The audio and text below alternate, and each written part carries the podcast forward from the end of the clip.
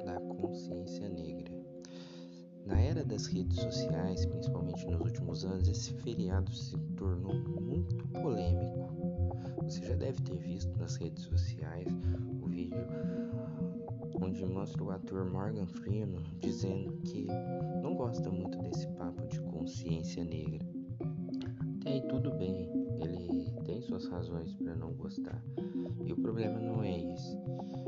Na mesma entrevista, o ator disse que o único jeito de acabar com o racismo é não falando sobre ele.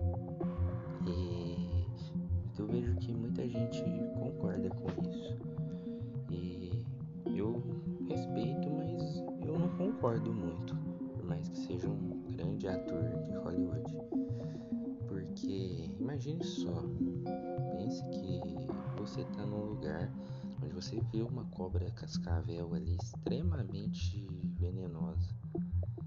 É, e você sabe que se ela picar alguém, essa pessoa provavelmente vai morrer. E o que, que você faz? Você finge que não viu a cobra e age como se nada tivesse acontecendo, ou você vai alertar todos que estão no local para tomar cuidado né, até que alguém dê um jeito de matar aquela cobra e extermine aquela ameaça para aquele local. Pois bem, assim também funciona com o racismo e todo tipo de preconceito. A melhor forma de exterminar todo preconceito, toda segregação é através da consciência, da conscientização de que temos um problema e precisamos combater esse problema.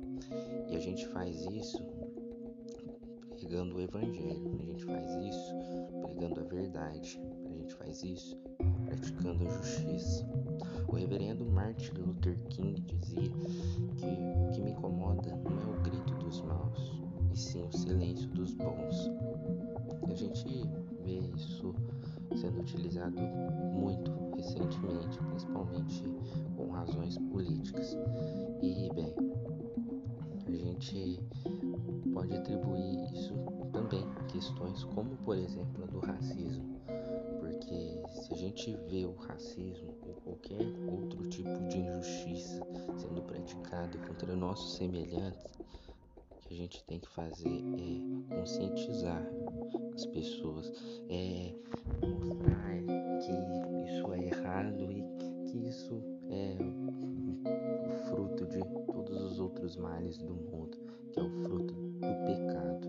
O pecado é o que gera o racismo, o pecado é o que gera a segregação, é o que gera a exclusão, é o que gera desigualdade, é o que gera violência. Isso é fruto do pecado. Mas quando a gente pratica justiça, quando a gente prega o evangelho, tudo isso é de um certo modo exterminado, aniquilado. Nós que somos bons não podemos nos calar mediante as injustiças que há nesse mundo, pois todos somos iguais aos olhos do Pai, como dizia o apóstolo Paulo em Romanos 12, 2, e não vos conformeis com esse mundo, mas transformai-vos através da renovação do vosso entendimento. Por isso que nós, através dessa renovação de mente, isso é, a gente praticar uma nova mentalidade, uma nova mentalidade que só tem aquele que conhece as escrituras. E desse modo assim podermos replicar um reino que, conforme diz a palavra de Deus, é um reino repleto de paz, de justiça e igualdade.